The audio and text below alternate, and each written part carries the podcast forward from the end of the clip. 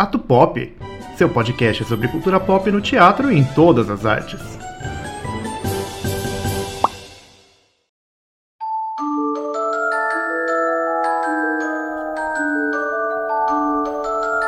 Halloween, também conhecido como Dia das Bruxas, é uma celebração que nos foi apresentada por filmes, séries e livros estrangeiros. Vamos falar um pouco sobre sua história e impacto na cultura pop. Ele tem sua origem em tradições da cultura celta. Há mais de dois mil anos, os povos celtas de diversos locais celebravam um festival chamado Samhain, como marco de início do inverno. Mas aí houve uma invasão pelos povos romanos, e esse festival se misturou com um tradicional festival romano chamado Feralia, que celebrava a passagem dos mortos. Com o tempo e o fortalecimento do cristianismo, a igreja começou a substituir todos os rituais pagãos por celebrações religiosas. No dia 1 de novembro era comemorado o Dia de Todos os Santos, em inglês All Hallows Day, e por conta disso, o dia 31 de outubro, a véspera, era chamada de All Hallows Eve, de onde vem o nome Halloween. Em inglês, Eve significa véspera. Agora vamos falar um pouco sobre as tradições de Halloween. Antigamente existia uma tradição chamada Souling, onde os pobres iam de casa em casa pedindo comida, em troca rezariam pelas almas dos mortos. Essa tradição já não existe, e foi transformada no Doces ou Travessuras, onde as crianças fantasiadas vão de casa em casa pedindo doces. Tudo isso, é claro, num contexto norte-americano. Ainda falando dos norte-americanos, em 1692 aconteceram os julgamentos das bruxas de Salem, em Massachusetts, tornando a figura da bruxa muito popular e também parte da tradição de Halloween. Agora, falando sobre um grande ícone dessa celebração, as abóboras. Na tradição, elas são esvaziadas. Em seguida, tem rostos assustadores cortados, cravados em sua superfície. Colocam então uma vela dentro da abóbora. Isso é feito para proteção contra os demônios. Em inglês, essa abóbora de Halloween é chamada de Jack-o'-lantern, que vem de Jack of the Lantern, tipo Jack da lanterna. E recebeu esse nome devido a uma lenda irlandesa de um homem chamado Jack, que convidou o demônio para tomar um drink. Na hora de pagar, Jack convenceu o demônio a se transformar em uma moeda. O demônio aceitou, mas Jack o enganou e o colocou no bolso ao lado de uma cruz de prata, prendendo o demônio ali. Jack então disse que o libertaria se prometesse não incomodá-lo por um ano, e o demônio assim o fez. No ano seguinte, o demônio veio atrás dele, mas Jack o convenceu a subir em uma árvore para pegar uma maçã.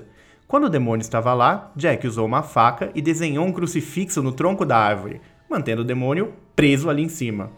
Para que libertasse o demônio, Jack exigiu que não o incomodasse por 10 anos e que quando morresse não o levasse para o inferno. O demônio aceitou. Anos depois, Jack morreu e o demônio o impediu de entrar no céu, mas devido ao acordo também não poderia levá-lo ao inferno e mandou que Jack voltasse de onde veio. O caminho era escuro e Jack pediu uma vela ao demônio. Essa vela foi colocada dentro de um nabo, que Jack usou para proteger suas mãos das chamas. Assim, sendo conhecido como Jack of the Lantern ou Jack-o'-lantern. E com o passar do tempo e da história, alguns diziam que ele usava batatas, alguns falavam do nabo e outros falavam da abóbora, o que tornou essa figura talvez mais esteticamente agradável, mais popular nas tradições de Halloween. Uma curiosidade comercial: nos Estados Unidos, o Halloween é a segunda data comemorativa mais lucrativa em vendas de doces e objetos de decoração, perdendo apenas para o Natal. Um quarto das vendas anuais de doces acontecem no Halloween. A Associação Nacional de Varejo Norte-Americana estima que os estadunidenses gastam em média 9 bilhões de dólares por ano no Halloween. Na cultura pop, muitos filmes foram feitos nessa temática de Dia das Bruxas. Além da própria série de terror Halloween, que tem o icônico assassino Mike Myers, temos também o Abracadabra, que vai ganhar talvez um remake, um reboot, uma sequência em breve, né? Estamos aguardando, dona Disney. E até mesmo Meninas Malvadas, que tem uma cena icônica de Halloween. Mais recentemente, a Netflix trouxe de volta a Sabrina, Aprendiz de Feiticeira.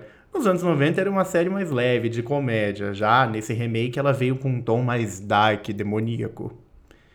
Sem contar também o mercado de filmes infantis com essa temática. As crianças amam Halloween e os estúdios sabem que investir nisso é lucro garantido. Tem A Noiva Cadáver, que é um clássico do Tim Burton. Temos também a franquia dos filmes do Hotel Transilvânia e até mesmo uma animação recente com a família Adams. A maioria dos seriados de TV tem episódios especiais de Halloween, assim como também de Natal e Ação de Graças. E na música pop, tem muita gente que usou Halloween como temática. Já parou para pensar no impacto que ele tem? Por exemplo, já nos anos 80, a gente tinha o Michael Jackson fazendo o clipe clássico da música Thriller, onde ele se transforma em um zumbi e faz aquela coreografia icônica, sendo um clássico instantâneo de Halloween em todo, assim, presente em todas as playlists de festas desse tema. Um exemplo aqui um pouco mais contemporâneo, temos o álbum da Kim Petras, chamado Turn Off the Light, que mistura pop clássico com todo gore e terror do Halloween. Na minha opinião, é um álbum que merece ser ouvido, ainda mais para quem é fã de música pop clássica, essa menina acerta muito. Tem uma dupla também, ex-Disney, as irmãs Ali e AJ, que fizeram um comeback para a música em 2018 com um videoclipe da música Take Me, onde elas trazem um pop sintetizado numa estética vampiresca nos 80. Para quem assistiu Buffy a Caça Vampiros, o filme, não a série, vai achar o clipe bem bacana. Dei uma olhada nessas referências. Em 2008, a Rihanna, já bem famosa, mas ainda não tão icônica quanto hoje, lançou o clipe da música Disturbia, onde ela usa de uma estética de criaturas bizarras e aterrorizantes combinadas com o glamour do pop, sendo uma das primeiras a trazer esses elementos na sua época e inspirando muita gente que veio depois. Eu também não posso deixar de mencionar o clássico arrasador de corações adolescentes dos anos 90, o Everybody dos Backstreet Boys que fazem coreografias incríveis e uma casa mal assombrada cheia de monstros. A banda Yeah Yeah Yes é responsável por um dos hits mais famosos de Halloween, Off With Their Heads. As letras cheias de horror misturadas com uma batida dance eletrônica criam uma combinação perfeita, e o clipe também vale muito a pena. Já a banda britânica Little Mix fez um clipe para a música Black Magic, totalmente inspirado no filme dos anos 90 Jovens Bruxas. Esse filme, aliás, ganha um remake que estreia em breve no serviço de streaming da Amazon, o Prime Video. Outro filme com temática de bruxas que estreia por lá é o Convenção das Bruxas, também dos anos 90, que originalmente foi estrelado pela Angélica Houston e agora vai ganhar uma nova versão com a Anne Hathaway. Um fato pessoal interessante sobre esse filme, quando eu era criança eu morria de medo da Convenção das Bruxas, eu nem cogitava que esse filme era uma comédia, agora eu entendo que é.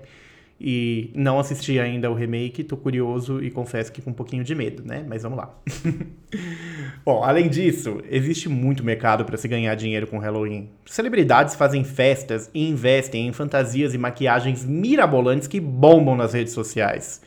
Aqui mesmo no Brasil, antes da pandemia, promotores de baladas e festas universitárias movimentavam muita gente em festas temáticas de Dia das Bruxas e também escolas de inglês que faziam eventos comemorativos que sempre são um sucesso entre as crianças. Eu, como ator, que já trabalhei muito com teatro bilíngue, já fiz muito eventos de Halloween em escola de inglês. É sempre uma época onde eles estão procurando apresentações temáticas, decorações temáticas. Então, por mais que o Brasil não seja um país que tradicionalmente celebra o Halloween, é uma tradição gringa, né? É, existem lugares onde pode se comemorar, sim, e se lucrar também, por que não, né? Mas e você, hein? Você curte Halloween? Qual seria a sua fantasia numa festa? Me conta nos comentários. Deixa uma DM, só me seguir no atopopcast. E como esse episódio é especial, eu não poderia deixar de trazer uma surpresinha teatral, é claro, com os meus atores queridos amigos Alexis Miller e Carolina Biaggi lendo alguns contos de terror para já nos deixar no clima de Halloween. Eu me despeço por aqui e deixo vocês primeiro com o conto escrito pelo autor João. João. João com U, no caso. Retirado do site Nia Fanfiction, lido pelo Alexis. E um conto de autor desconhecido, uma lenda urbana, lido pela Carolina Biagi. Aproveitem, vejo vocês a semana que vem. Eu deixo meu abraço e até a próxima.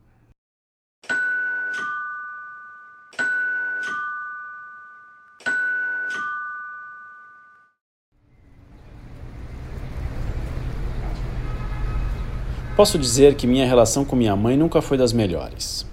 Você que já foi ou ainda é adolescente deve entender. Eu tinha minhas vontades. Acabei me metendo em coisas erradas. Que eu me lembre, tudo começou com as drogas. Aí eu virei traficante, né? E quando vi, estava sendo perseguido por tudo quanto é tipo de gente. das mais perigosas possíveis. Aí as discussões claramente foram ficando cada vez mais constantes e chegou a um ponto que eu não aguentava mais ficar em casa. Um dia eu resolvi sair, não avisei ninguém apenas saí. Alguma coisa na minha cabeça me dizia que eu não devia voltar, eu devia apenas ficar na rua. E então, nunca mais voltei. Eu nunca mais vi minha mãe. Um pouco por achar que ela não estava preparada para conviver comigo. Eu tive vontade de voltar, mas não conseguia. Alguma coisa me impedia. Mas hoje eu resolvi voltar e voltei. Entrei em casa e encontrei minha mãe sentada no sofá da sala. Quando ela me vê. Ah. Ela entra em choque, começa a gritar, a jogar coisas como eu tinha suspeitado. Hum, tá na hora de eu voltar para minha cova.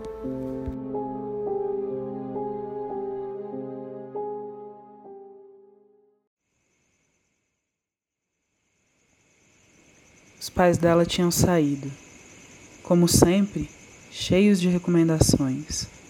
Ainda mais porque ela ia passar a noite sozinha em casa. Ficou pensando que era besteira tanta preocupação. Já não era mais uma criança. Estava muito animada até. Ia gostar de ficar sozinha. Um tempo para si, sem se preocupar com ninguém. Além disso, ela tinha um cachorro não ia ficar completamente sozinha. E se acontecesse alguma coisa, ela estaria protegida.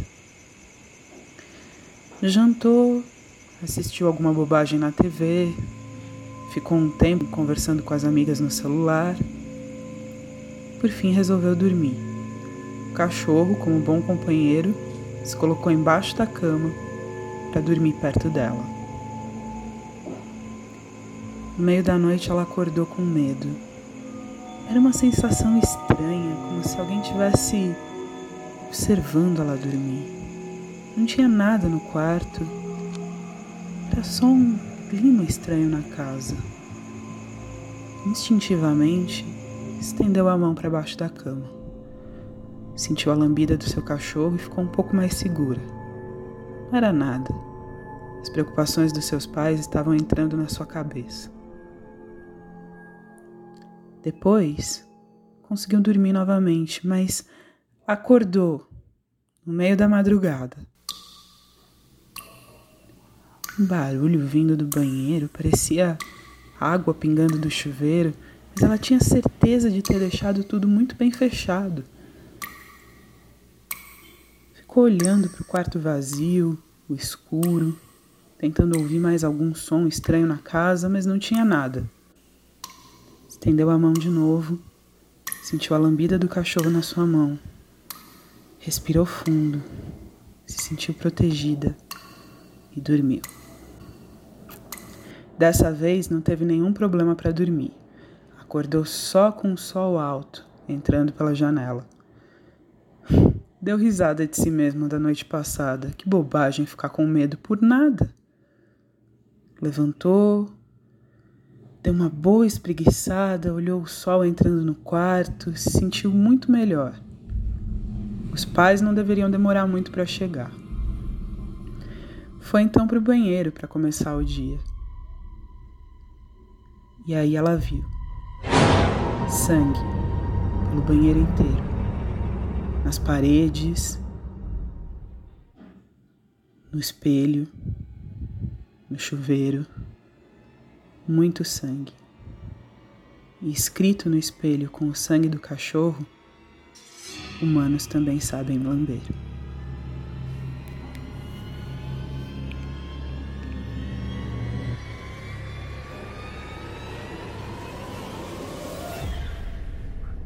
Ato Pop, seu podcast sobre cultura pop no teatro e em todas as artes.